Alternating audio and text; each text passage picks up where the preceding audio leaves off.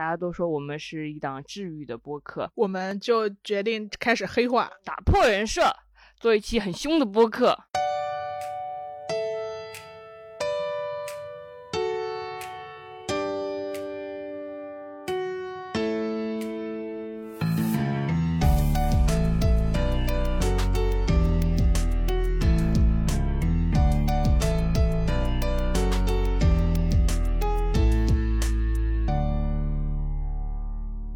好呀，欢迎收听贤者时间，我是不高兴的小张，我是高兴的智智。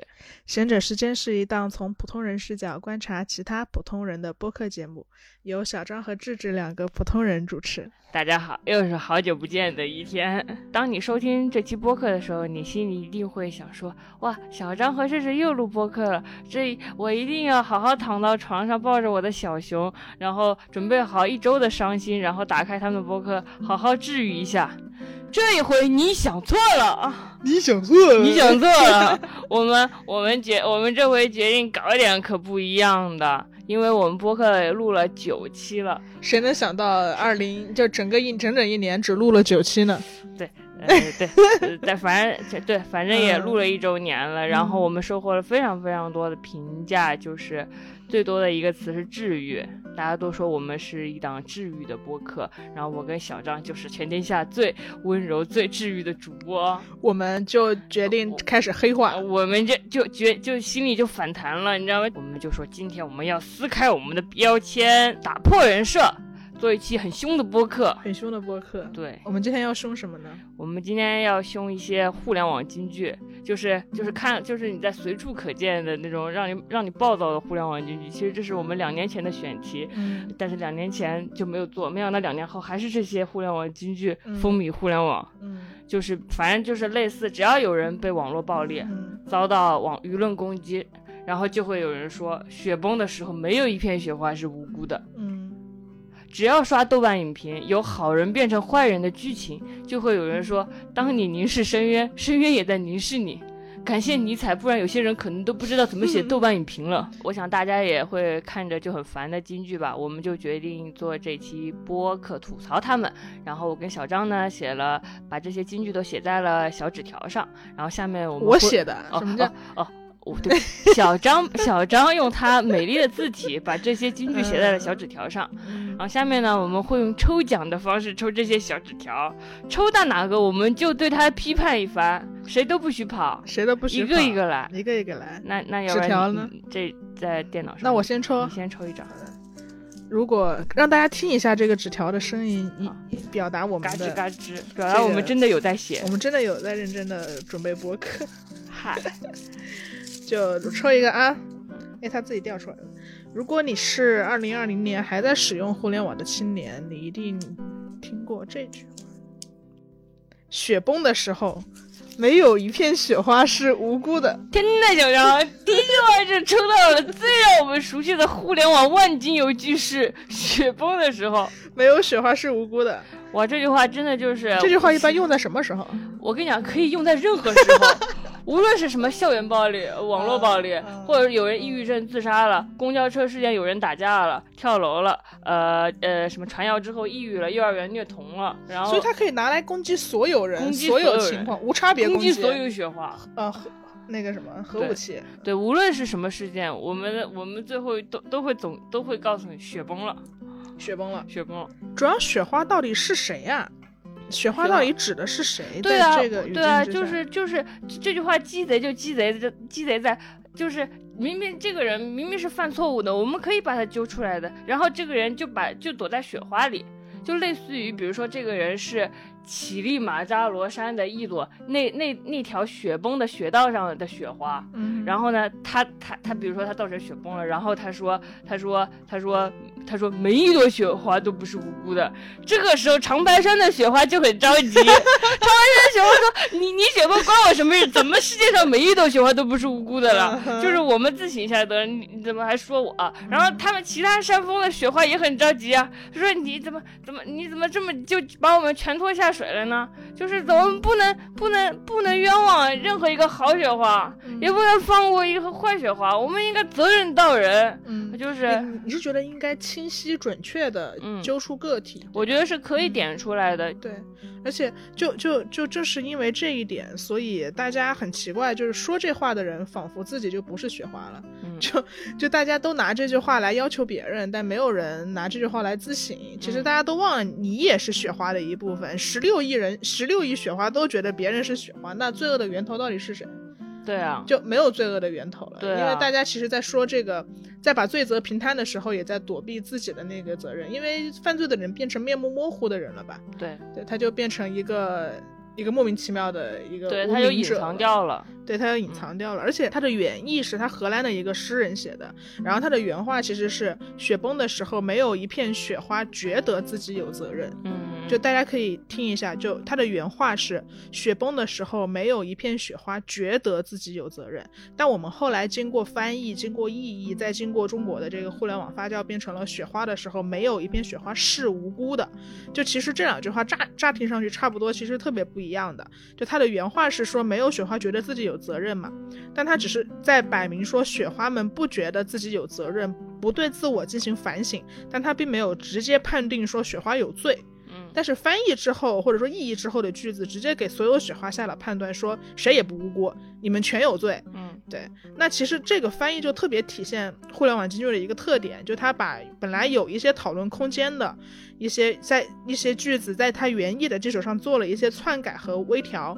把本来的思索空间抹杀掉了，但他但但他抹杀掉空间的同时，其实也就是把他的情绪感增强了吧？就每个人都获得了一种法官感，就特别上情绪。判刑了，没有人是无辜的，就大家都很爱给对方判刑，但是他原意并不是这样的，而且。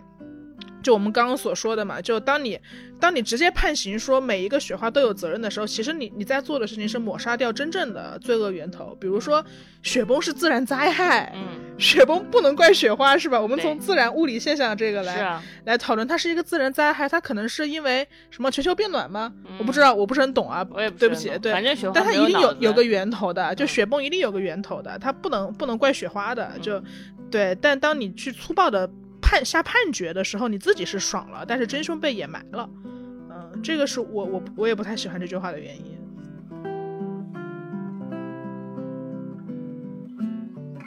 下一个吧，我再抽一个。我抽还是你抽吧？我抽。嗯。我抽到的这个是：正义虽然会迟到，但永远不会缺席。唉，你为什么长叹一口气？就因为这句话，因为太常见了，忍不住长叹一口气，心中浮现了大概三十六件冤假错案和平反案。你浮现了哪些？浮现人已经模糊，但反正大概就是二十三年，这个人这个人就是被冤枉了，然后坐了二十三年牢。哎，我跟你想的是一样的，对吧？对吧？张玉环案嘛，对对对，是这样。刚发生的，你咋你咋忘了呢？然后当时这个事儿为什么火，是因为他的前妻宋小女在面对镜头的时候的表达很动人。嗯，就他，你你记得那个视频吗？就是他眼神很真挚，然后很纯真，说我一定要他给我一个大大的拥抱，要把要他把我抱起来转的那一种。嗯，对。然后当时就很多人很感动，说正义虽然会迟到，但是永远不会缺席。然后我当时就很愤怒。嗯，就是我觉得对，就是这样，这是很感人的。宋小宋小女对张玉环这个爱情，这个亲情是非常感人的，但是不能因为她浪漫就模糊了重点。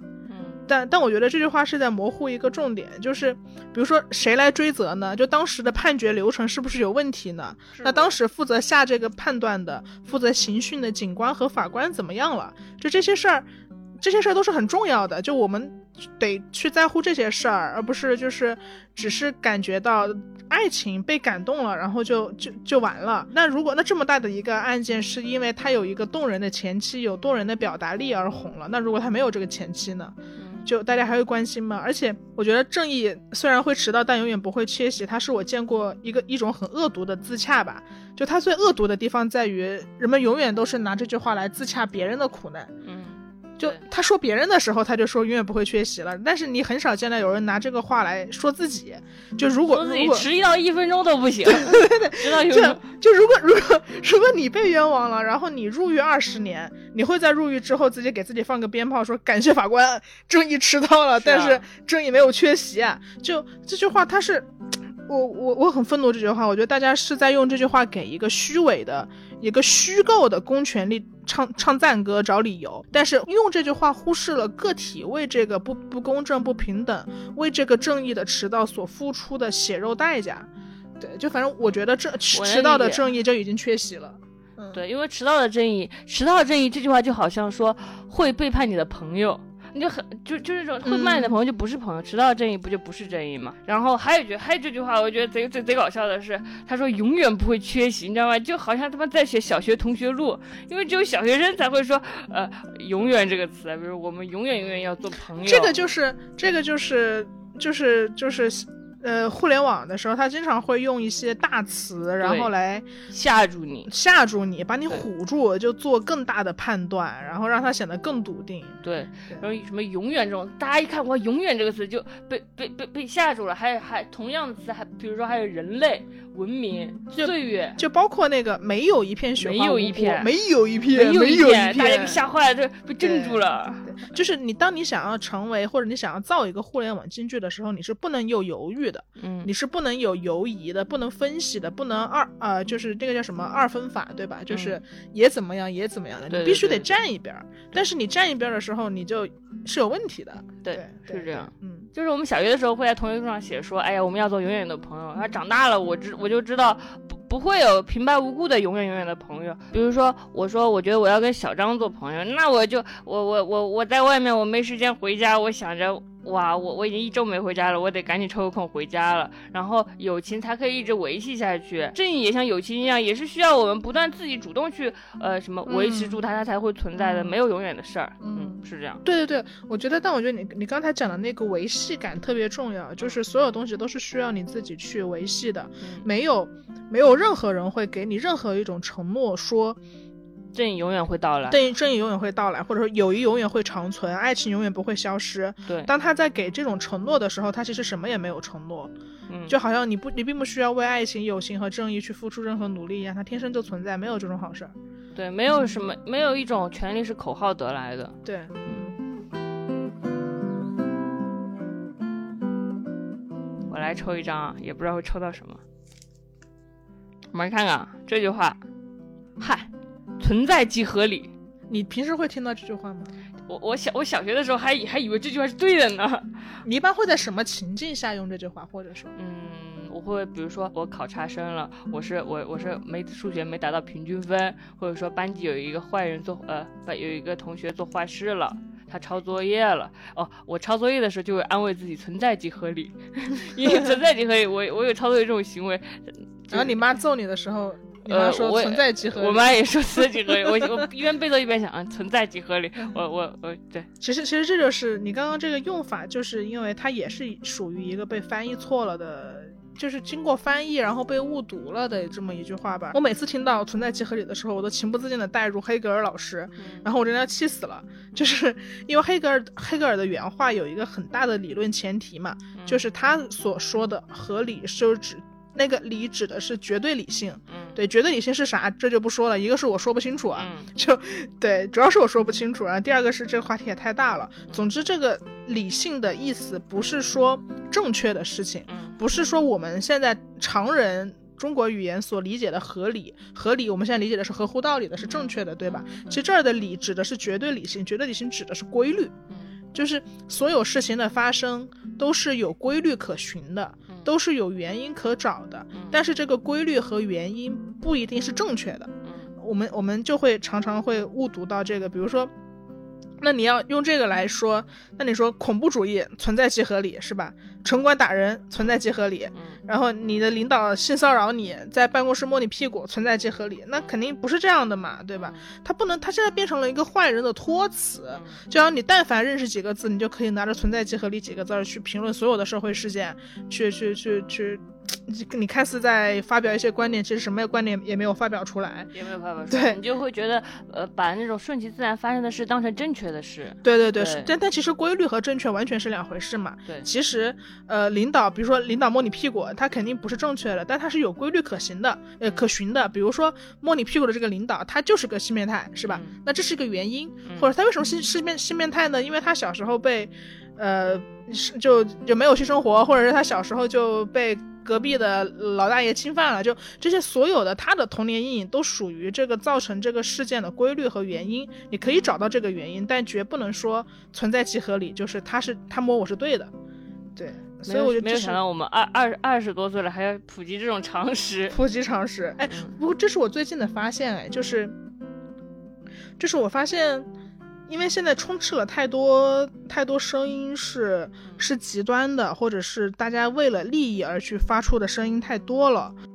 当你就正常的，然后平和的说出一些常识的时候，说出一些真话的时候，大家觉得你很了不起。就我有时候觉得，就我啥我啥也没说，我只是把。我们所处的这个情况说出来了，大家就觉得你好妙啊！就比如说你可能在职场中开会的时候，然后大家都在开一个毫无意义的会，然后开两三三两三个小时，然后就你可能说一句就是这个会好无聊啊。对，这个会没有意义。我们我们我们偏离了，我们现在的会变成变成只是讨论老板想要什么了，并不是讨论用户想要什么。就它就是一个很很很很很正常的事实，然后但是你说出来了。大家就会觉得哇，你好有道理啊！其实其实你们也也懂，你们只是不说，不说，你们只是不说。对，就我我就没有没有扯远了。我只有你刚刚说的那个想到了，好像现在这个社会不，哎，好愤青啊！就很多语境之下，你只是需要，因为大家都太扭曲了，所以你就正常人说正常话，嗯大家就觉得你很真实，大家觉得真实难能可贵。对，其实没有什么，只是说出正常。其实我只是在正常的说话。对。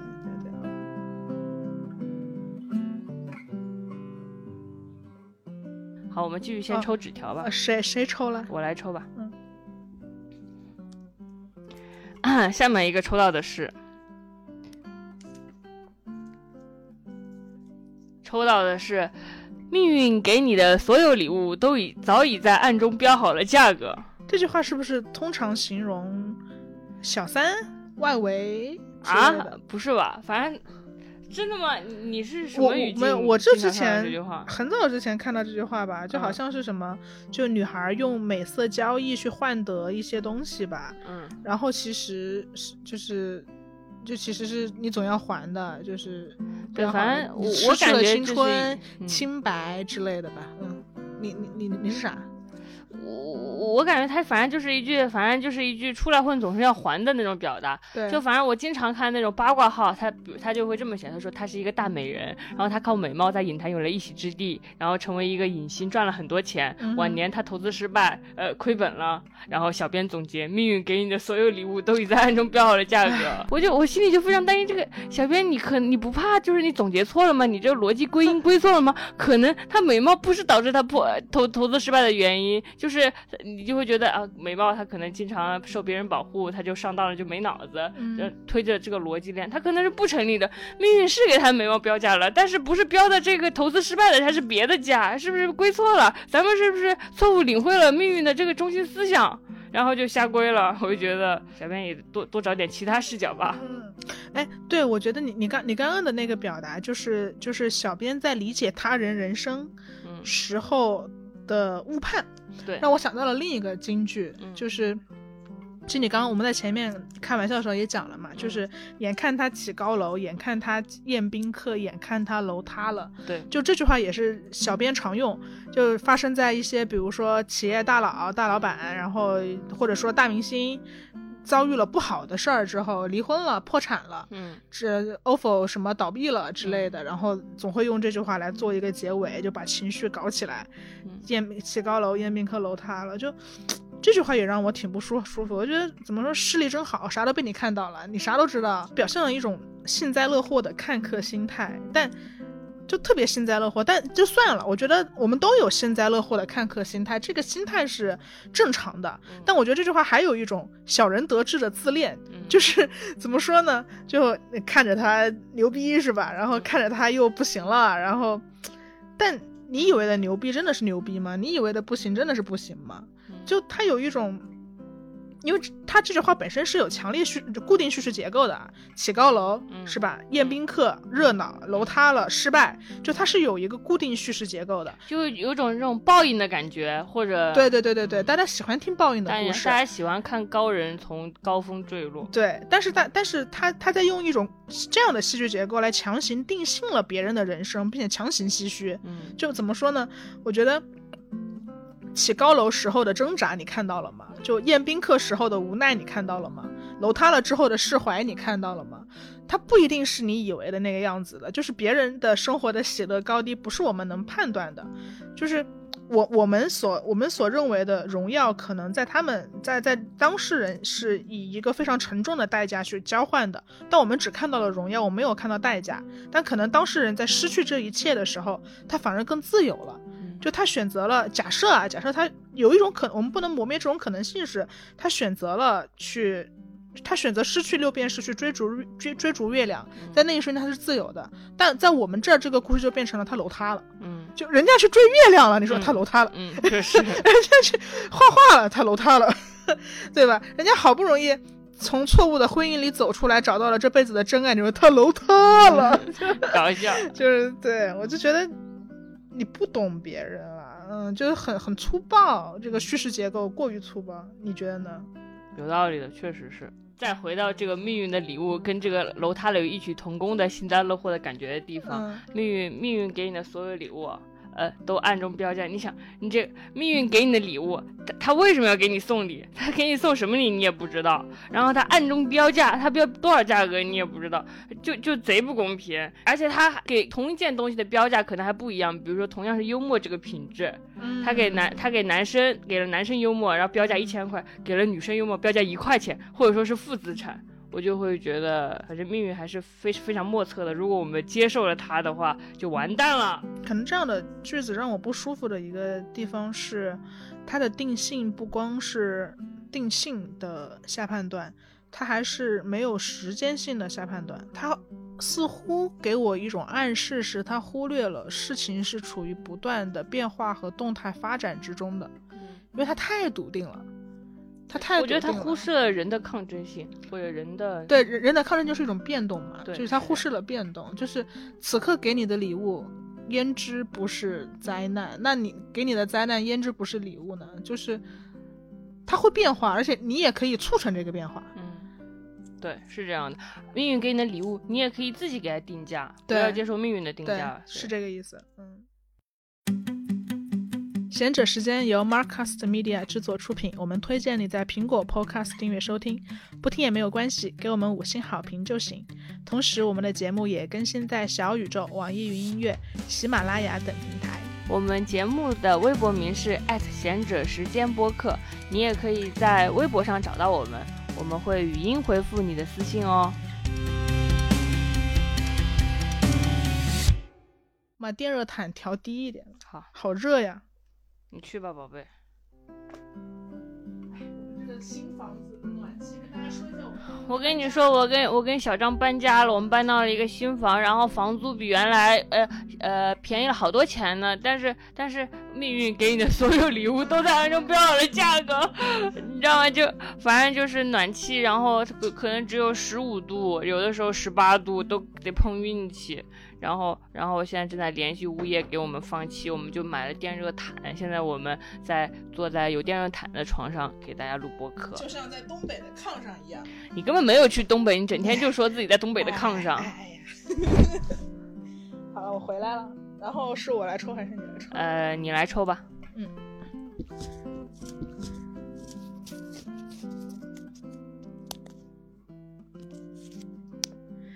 小孩子才分对错，大人只看利弊。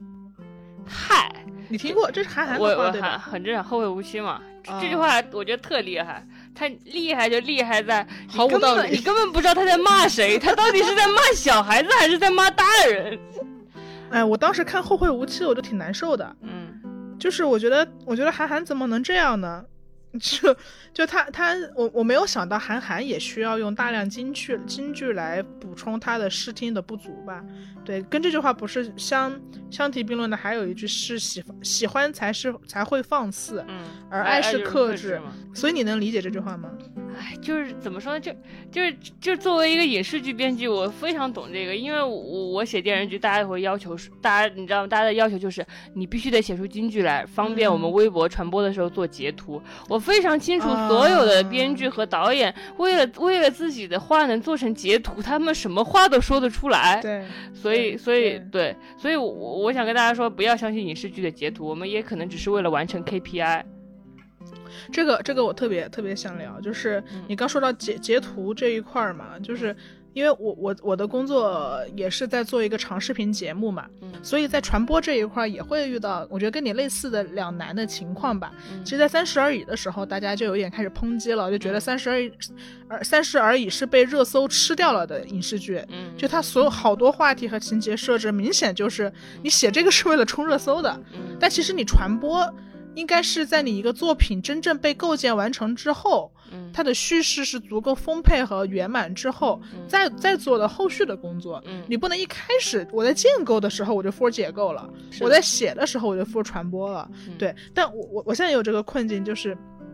就是我我我在长视频节目传播的时候也会遇到这样的两难，就我一方面很高兴大家很愿意把屏幕截下来去传播，但是我也很担心，就截屏这个行为本身可能就是一个最新型的电子版的断章取义，因为你截屏的时候，或者是大家现在很流行那种台词地图啊，对吧？就是呃一个人一大堆话，下面一大堆那个字幕，就你在说这个的时候其实是没有语境的，对，没有语境的。就你，你不知道，你不知道这个人为什么要说这句话，你也不知道他上下文是问了什么问题吗？是聊到什么话题了吗？他有了这个表达，你也不了解这个人本身，然后你就是把它截出来。当然，我充分理解里面的可传播性，嗯，对吧？就是我们刚刚所说的简凝练的表达是利于传播的。然后大家没有耐心看完你们一个三十集电视剧，没有耐心看完我们一个呃一个小时的对长视频节目，所以大家需要这样的传播，但。同时，因为它割裂了语，它从它从语境中抽离出来了，而把它本身的性质也变掉了。就是怎么说呢？就是我觉得很重要的是，特别我我比如说做人物访谈啊，重要的其实不光是这个人他说了什么话，而是去理解这个人整个的人生，就他经历了什么，造就了他的观念。他以前经历了什么，造就了他整个的人生观、价值观。然后他当下正在经历着什么，让他有了此刻的感受。要把人放在语境中去理解，然后把人的话也放在他的经历中去理解。因为你单独截屏出来，你会发现，就这个截屏跟另一个截屏是自相矛盾的。我们中国不就有很多这样自相矛盾的谚语吗？没得说，对吧？就是说出一万句，能说出一万句自相矛盾的谚语，就不举例了，因为暂时也想不到。一屋不扫，何以扫天下？以及呃呃，快想一个，想一个，快想一个，就就就就叫呃呃，成大事者不拘小节。啊，对对对对对，对吧？对吧？对对对，这这这这类似的，反正，但你你单个的话跟单个的话是很容易打架的，自相矛盾的，道理冲突的。但是如何避免？就是你把他跟这个人的经历。结合起来，然后把它放在整个的大的论，比如说，如果你是一篇论文，那你就一定要去看论文。你如果只从论文里面截一句金句出来，你是没有语境，你不知道它前面在分析什么，没有来龙去脉，那你就会容易造成误读。对，这个时候就消解了它本身的意义。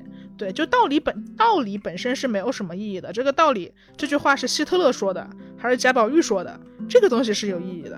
嗯，或者说，呃。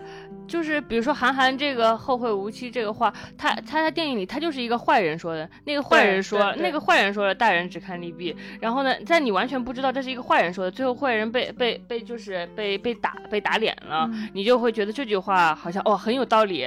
当你以后每次做选择的时候，你说嗯，大人只看利弊，那就完全陷入了这种就是失去语境的东西。嗯，对我其实还蛮能理解的，因为我我自己本身也很喜欢看京剧，我觉得大家被京剧迷惑太正常了，因为那。是一个高纯度、大剂量的东西，对，就像海洛因一样，多巴胺的那种爽感，对，特别爽。你一下子有非常充沛的获得感，你不需要翻五百页书才能得到那一句话，你搜了一下，哐哐哐就往你就往你身体注射了，这种东西很爽。但是，但是，但是很爽的东西都是有害的。嗯嗯，我会觉得，而且沙里淘金是有意义的，因为那个沙子就是语境。对对对对对，就而且其实你刚刚讲的那个阅读嘛，呃，我也会想说，我之前其实很讨厌阅读，就是。这也是你让我有同辈压力的一个地方，因为我老觉得你看很多书，但我都不怎么看书嘛。我看的都是教科书，但我最近开始开始逐渐尝试阅读了。我以前有一点有一点不喜欢阅读，是我觉得效率低。嗯，就像你说的，我要翻五百页书才能获得一个道理。但我最近开始看书，是我开始想说，我我翻五百页是为了获得这个道理吗？我是为了获得这一句话吗？我如果为了获得这一句话，我为什么不直接去豆瓣上搜？句子迷，然后句子迷已经被倒闭了。对我，我们其实就是看书，不是为了获得这个道理，而是为了体验这个他的人生、他的脉络、他的轨迹。然后我们获得道理，可能才是真的道理。就像那个韩寒说的，听过很多道理，却过不好这一生，这也是一句金句。为啥你过不好这一生？因为你得到的都是没有语境的道理。是的，是的。而且我我刚刚不是聊阅读，我又想到一个，就是。嗯，我的导师当时就有说过，他他有他读书的办法比我刚刚讲的那个要更夸张。就我刚刚只是说，呃，你得到了一个金句，你要把金句还原到论文，或者还原到小说，或者还原到电整个电影里去理解嘛。但他的方法是穷举法，就他。读到他读到一本小说，他会把跟这个小说相关的同时代小说、同题材小说，或者写这个小说的作者在写的其他小说都读一遍。这工作量当然很大，就是你读一本书可能要顺带着读三十本书。时代。对对对，要读三十本书。但是当他了解了整个时代之后，他知道这本书在这个时代里的意义，他知道这本书在这个作者。一生的创作中所处的位置哦，他刚离婚，然后写了这本书，还是他刚生了第一个小孩，还是他可能刚患病写了这本书，整个视角完全不一样了。就他的穷举法是，对，当然是知识分子的，但是我觉得也是可以给大家参考的。对对对，是有意义的。嗯，所以这个故事告诉我们，如果你没有精力去做这件事，你哪怕你就不。你就沉默，你就不要发言，也不要转发一些，你知道吗？不过脑子的金句，就因为其实你在你在你在说不过脑子的金句的时候，你并没有在说任何话，你只是。你只是给别人添烦恼。对，本来别人 可能，比如说你转发，你转发这个文章，然后你一句话不说，别人也也可能还会点开来看这篇文章到底写了什么。然后你转发这句话，你还说了一句没用的话，别人说哦，原来说的是这个意思啊，那我不看了。而且你你还转发，你还转发，你你转发，然后说一个每一片雪花不是无辜的，大家就更不看。你转发，哪怕你说自己的话呢，别人就说这说的是个什么东西啊，我非得看看他这篇文章到底说的是不是这个人的说的意思，就是还能激发点别人的好奇。是的，是。是的，而且就就就就是对你自己来说，我觉得别人的东西是别人的，就是你你你自己说的话，哪怕粗糙，它哪怕没有那么押韵，没有那么有文采，没有那么的有翻译腔，但是它是你自己的。对，它其实是你在用别人的金句的时候，我们不是我们不是不让你表达，我们不是说没读过书就不要表达，肯定不是这个意思，而是说。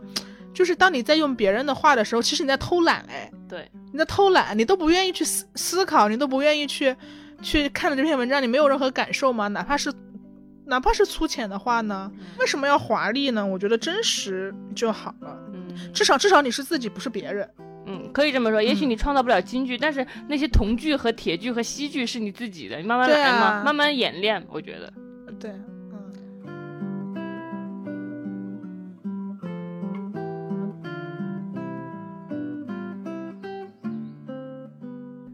那谁抽了？我来抽，我来抽，你来抽。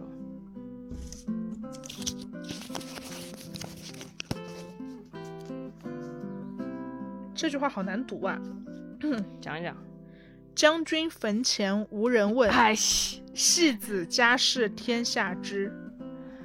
这句话一般是什么？是哦哦，我明白了。这句话是有娱乐圈明星离婚了，是不是上热搜了？然后大家就说。将军坟前无人问，戏子就是金雀居。对对对，为什么没用这种语气说话？我们也不知道，可能是读诗有点不好意思吧。你讲一讲，你为啥不喜不喜欢我我觉得，我想想，我觉得，我觉得这话跟雪花给我的感觉也也一样吧，就是就是那为啥戏子天家事天下知啊？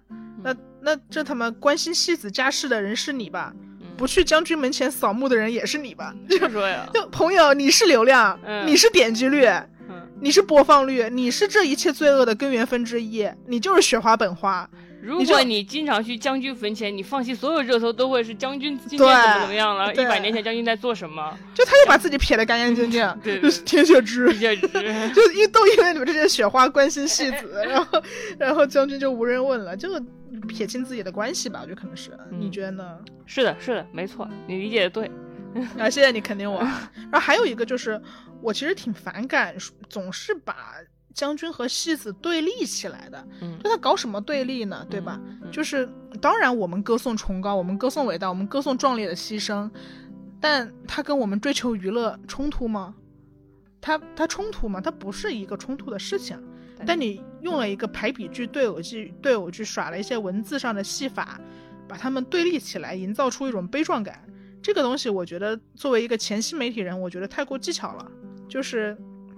因为因为统一踩一对拉踩 拉踩，因为因为我就会想到嘛，就是什么什么，比如假设前呃半年前，讲说前段时间，发现时间过得好快，是半年前，就半年前《乘风破浪的姐姐》红的时候嘛，当时我就看到好多好多公众号微信，就是他们才是真正的乘风破浪的姐姐，然后你一点开抗疫女战士，抗议护士，就怎么说呢？当然他们值得歌颂，我也非常热泪盈眶，但是。一定要这样拉踩人家一个综艺节目嘛？就不是一码事儿。对，什么他们才他们也是不行吗，兄弟？对啊，对啊，对啊，就大家都乘风破浪的姐姐不行吗？就非得否定人家的一个，而且干干啥说人家戏子呀？人家也是正正经经的演员，是吧？有这么一想，还是他们才是比较有流量啊，因为他们才是这句话本身就表示一种否定。对对，否定就有流量。对。看来我们还是很懂嘛，很懂，但我们懂且抗争，也是也是，确实确实。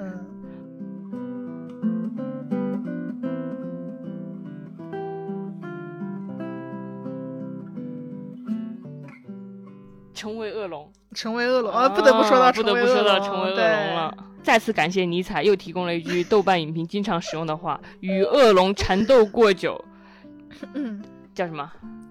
自身也会变成恶龙，没错，谢谢尼采。对我讨厌这句话，其实是有具体情境的嘛，就是呃，我曾经其实接触过一些有争议的工作，嗯，对，然后当时就有一个，嗯，反正就是实习生吧，也不是我的直接实习生啊，就反正小女孩，嗯，然后她就直接就当面问我这句话，就她一脸天真了，说出了一些互联网金句，仿佛自己没有长脑子，嗯，真的，我跟有些人对话，发现他们他们是一个互联网金句构成的，对他们是由互联网，他们是拼贴的，对的。他们从微博上扒拉一些金句，发到发到极客上，从极客上扒拉一些别人的观点，然后在对话中顺畅的说了出来。哎，心心里仔细一想，这话不是昨天在公众号上看到的吗？你怎么就脸不红心不跳的，当做你的观点说出来了呢？确实，完全经不起推敲。而且很恐怖的是，就是当当当他说一个观点，然后说一个别人的观点，你你试图去了解他真的想法，你追问他，他会用另一个 互联网证据来回答你的真，毫无破绽，无 缝衔接，就是那种你根本看不出来，你知道吗？把他们把他们随便两个人拉出来，这种互联网经济构成的人放在论文查重系统上，他们俩会有百分之九十五的重合。是的，是的，他们的大脑完全相似。对，大脑完全相似，进不了，经不起查重系统。好，你继续说。对，就反正就是那个小女孩就就说那个什么，嗯，姐姐你跟恶龙缠斗过缠斗过久，你不怕自身也变成恶龙吗？然后就是首先我觉得恶龙的定义并不清晰，每个人对恶龙的定义都不一样。就你所认为的恶龙，也许是他人的解药，嗯，但你并不熟悉他人，你也不愿意去俯下身子了解他人，他人可能在你的世界观里面是不存在的，就你觉得 low 的东西，可能拯救了一些他没有看过更高级东西的人的生命，嗯，对，但这只是一个例子啊。然后我觉得技术的善恶啊，然后算法也不在我们今天讨论的范畴里面。总之，我觉得不能用恶龙来概括一个复杂现象，因为它其实是。它其实是你，你不愿意，你懒得去搜集更多复杂信息，你就用一个用用一个这样的词来概括了一个复杂现象。对对，然后这是第一个，我觉得恶龙的定义不清晰。然后第二个，我觉得我没有那么自恋，而且我我看到很多人把这句话用在自己身上，就他们很奇怪，他们该用在自己身上的话，他们去骂别人，比如说雪花，对吧？说别人是雪花，然后该用在那个别人身上的时候，为别人担忧，他们又开始用在自己身上，就啊，我好担心，我在这个公司与恶龙缠斗过久，我也会变成恶龙。我就觉得，首先。恶龙这种东西不是你想当就能当的。对，就恶龙也是龙，恶龙不是恶蚯蚓，就是是，就我们发展成恶龙需要庞大的天赋和日积月累的练习，它需要技巧的，好不好？就你你你怕你自己变成恶龙，恶龙答应吗？仿佛当恶龙完全不需要技术含量。少年成为恶龙之前死了九百九十九个少年。对啊对啊，你死了多少次你才能变成恶龙？就大家好像觉得说。哦，我完全不需要技术含量，我只需要我愿意变坏。嗯，我我我不做这个事儿是因为我不想做，是因为我不屑做。只要我屑于去做，你们这些恶龙都得死，就不是这 样的，不是这样，不是很多事儿不是你愿意变坏就行了的啊，这有个技术门槛。对，然后 当然这个说的比较刻薄，但我觉得最重要的就是，如果你真的讨厌恶龙，如果你真的是一个心怀理想的少年，你特别想打败恶龙，我们首先得充分了解恶龙，我们首先得尊重恶龙。对吧？不是存在即合理，而是你要打败它，你得了解它，你得只有你了解它了，你才能了找到恶龙的弱点，嗯，你才能知道作为少年你要戳他哪个点，他才能消失掉，对，而不是什么都还没干呢，就少年都还没有举起剑呢，就躲在被窝里幻想。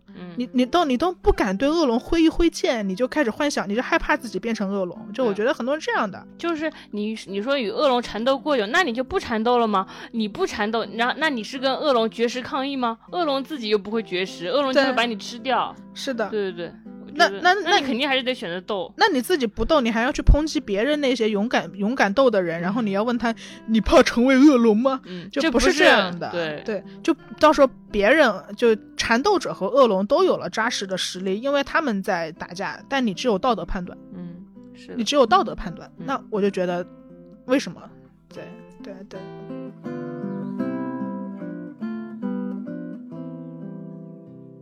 们来，我们趁最后一个纸条，好像我们都知道那是什么话。嗯，互联网没有记忆，互联网没有记忆。然后这句话也非常经常的出现。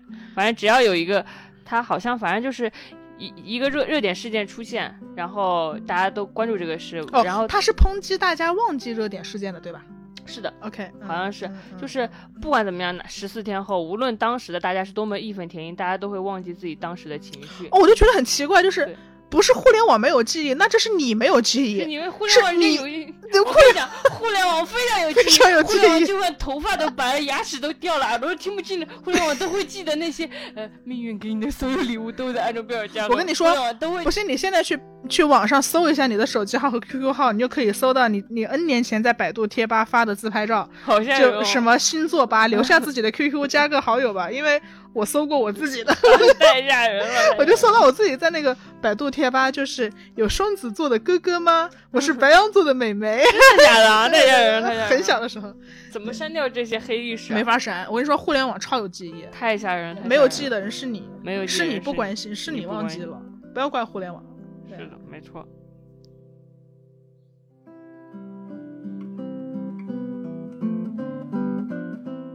除了上面我们讲的这些互联网金句之外，你还有什么比较印象深刻的、经常重被复读、复读的句子？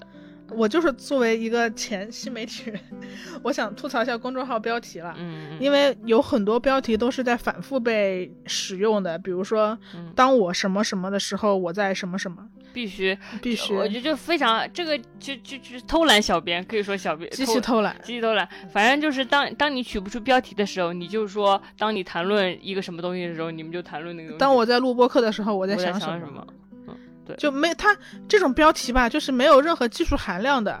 公众号小编不要再取了，不要再做这样的事情了。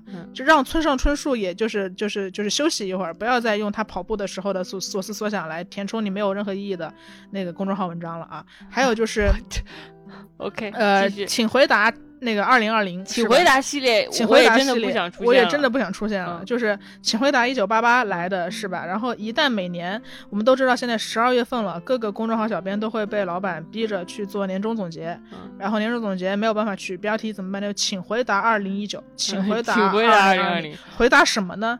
你让回答什么呢？就没有任何意义。没有人，我告诉你们，再这样，我们马上贤者时间的标题就取请回答贤者时间，请回答贤者时间。你就收获不到任何信息量，你只是打字，嗯，是没错。呃，相同类型的，嗯，还有相同类型，《北京女子图鉴》啊，叉叉女子图鉴也是一个重灾区，重灾区就是这也是没有任何信息量的标题，嗯，不要再使用女子图鉴，然后什么任何图鉴都不要使用，任何图鉴都不要，嗯，对，你哪怕随便取一个标题，你都比图鉴要好。嗯还有还有还有还有有有一些有有一些作者还会创新，就就是你要重复词，填填填填填，涂涂涂涂涂，就是这种重复的词，说说说什么，呃，这个这个这这个好像反正三年前用还是非常新的，嗯，后来全被用烂了，然后大家也更新一下自己的标题库。如果要说有有哪一个行业会迅速的腐朽化、成就化，那就是公众号了。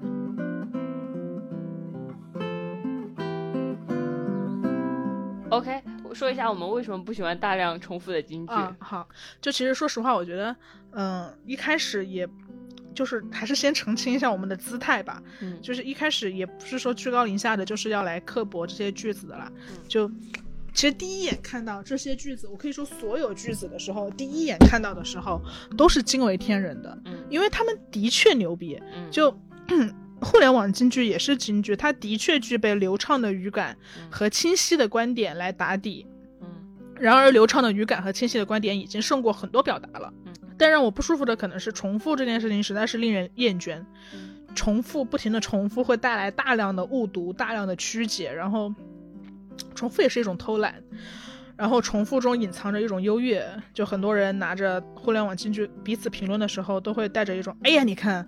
我还会说这个话呢，就没想到吧？就是就是这种词语，对。但是很多京剧用久了，广泛传播、重复之后，大家真的会忘记它本来的意思，大家真的会去误读它。我觉得违背了它的本意，对。然后我觉得好像就是这些句子的技巧性也是显而易见的，就是押韵嘛。比如说像押韵，比如说对仗，然后比如说，嗯，用大词，对对对对对。然后，然后笃定，我觉得都是很初级、很初级的语言技巧，不要那么笃定，就是有腾挪的空间。嗯，可能所有的东西都是这样子，所有东西都是这样。我们今天说，比如说抨击这些京剧，肯定不是因为这些京剧没道理，是不对的，或者说它它当然在某某一种情境下是有道理的，或者正是正是因为它是有道理，所以才成为了京剧。但是所有京剧在引用的时候都得。就是我们今天可能是放大放大了它，比如说片面的部分，或者说值值有有有值得被攻击的漏洞，是因为就是在看到每一个金句的时候，我们都得有这样下意识的反思和怀疑。嗯，对，这只是一个今天只是一个怀疑的训练吧。对对对，这个这个其实挺重要的，就是嗯，就我觉得，我觉得我会我会有一个习惯，就是我在其实我也刷微博，我就。我我我还挺害怕大家会觉得我们，大家可以觉得我们刻薄，但是不要觉得我们高高在上。就是我我跟智智绝不是说我们自己不使用、不看、不玩微社交媒体的人，我们充分的玩社交媒体。但是只是说我我会习惯说在做所有的事情的时候，始终有一种抽离感吧。嗯，就是看看自己在做啥，你看看自己在在想啥，你看看自己如何被媒体和网络所影响。对，即使我们不能逃脱被他所影响这件事情，我我我一直我不太能就是做到什么断微信啊、断微博，然后就是什么十天不用手机这种，我我一个也做不到，坦白说吧。嗯。但是我觉得能做到的是，我在使用它的时候，脑子里绷着一根弦。嗯。你知道你在你在被什么影响？塑造，但是我们同时也在挣扎，就类似于闲着时间，然后我们一直在治愈，我们也非常害怕，我们我们真的会堕入到就是成为一档就是只给别人提供精神润滑剂的鸡汤播客吗？我们是不是也正在被我们是温柔治愈的形象所塑造？我们也在被评价和和那种夸奖所控制，然后成为那那样的人，我们会很很警惕，所以所以我们才会比如说做做一期。比较刻薄的播客，对对对，我会觉得，嗯，对，就他，而且有时候这个塑造可能没有那么刻意，我们我们并没有，比如说就大家夸我们的时候呀，然后其实我们也呃并没有假装为了这个而去而去而去说违心的话，但是我觉得我们可能会无意识的收敛掉自己本来就具备的对。尖锐和怎么说。观点性的东西，嗯，对，会收敛。很很明显，你们夸我们会治愈别人，当然是因为我们也会刺伤别人，所以我们才知道伤口在哪，所以我们知道治愈，也知道刺伤，这两个是。而且我们不光刺伤别人，我们还刺伤自己，刺伤自己。所以我们知道该在哪儿撒药，对吧？是这样，我会觉得，嗯。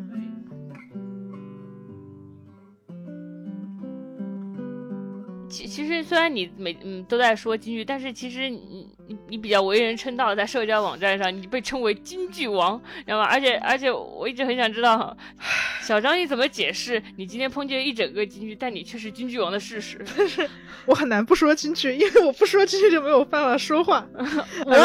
OK，看了一下，看了一下，看了一下。其实其实我我我内心深处对这件事是非常焦虑的。就像刚刚说的嘛，我同时抽抽很抽离和清醒的意识到京剧不是作品，嗯，京剧不是作品这件事情非常打击人啊，呃，京剧是碎片，嗯，但作品再烂也是作品，作品即使在豆瓣上评分四，它也是完整的作品，它也是一个有语境的人，一个有语境的人生，对，就。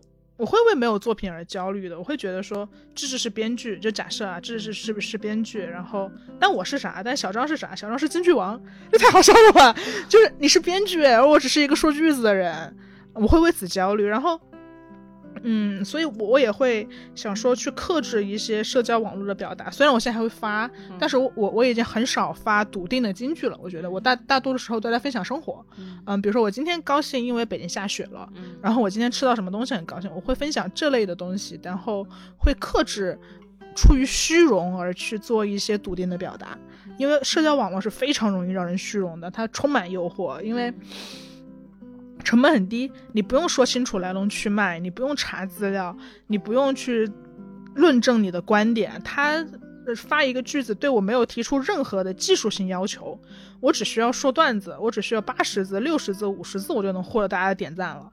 但事实上，他的点赞成本也很低。嗯，对，所以这个认可也是一种非常非常微小的认可，就不是说大家的喜爱不重要，非常非常喜欢大家给我点赞，但是对，但是他太速朽了。它太速朽了，他太经不起推敲了，所以，所以虚荣的成本也是很低的。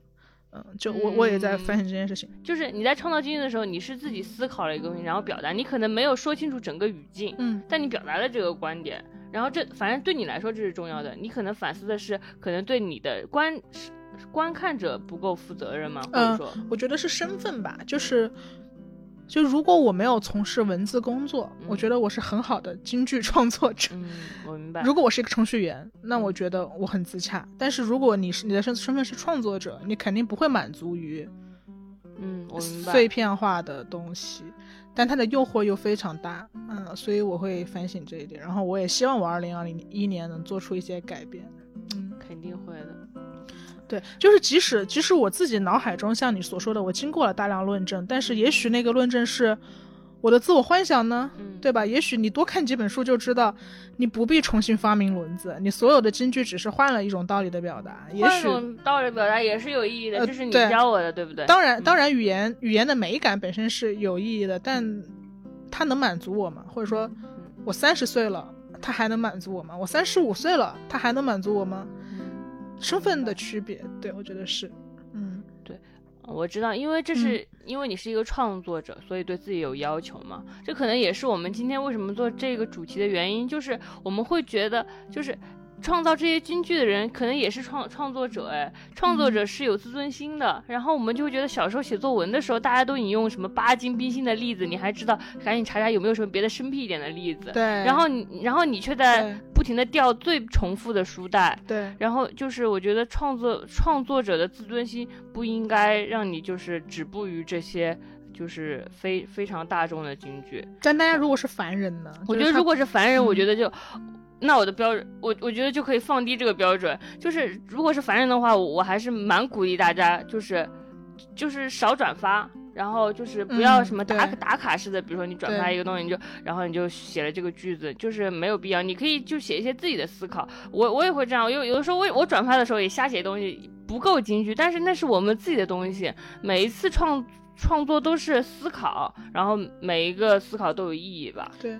对，而且创造自己，我们尽量建构吧，尽量建构，因为值得建构的东西已经越来越少了，允许我们建构的东西越来越少了。对对对，我觉得这是这是另一个，虽然对会不会有点敏感？就是 允许我们建构的东西越来越少了，然后其实言论空间在紧缩嘛。如果如果我们有一天什么都没有了，如果有一天我们大量的话都不能再讲了，那我们能做什么？我觉得保底能做的就是我们至少要保持自己语言的纯粹性。嗯，我们要拥有自己的句子，我们要拥有自己的句子，因为你就是你所说的话本身。就是我们，我们不要自己反制我们自己，我们不要自己愚昧我们自己。嗯，句子，我句子是我们的武器，不要让它成为别人对抗我们的武器。对，它是你最后的领地，你的表达是最后的领地。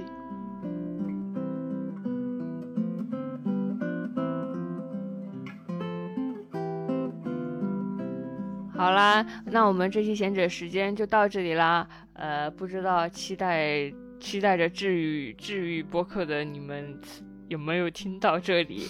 然后，如果如果这期节目我跟小张的表达有一些，比如说冒犯到你，我只能说被误解是我是我们的宿命。嗯，那一定一定是不是我们想冒犯的？嗯，对的。你原谅我们吧。对的。我们下回还治愈。啊，也行吧。嗯，然后欢迎大家在评论区、在互动区，然后向我们砸来各种各样的金句，然后我们一起来讨论一下他们。没错，我是小张，我是智智，我们下期节目再见。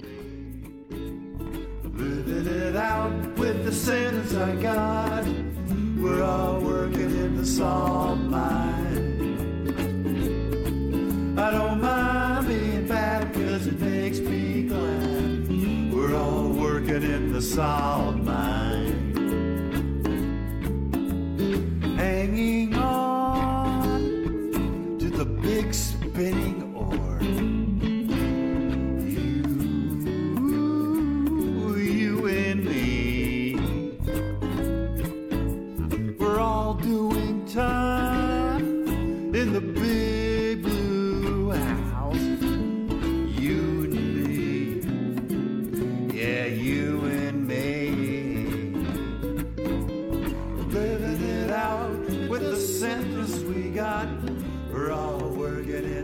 走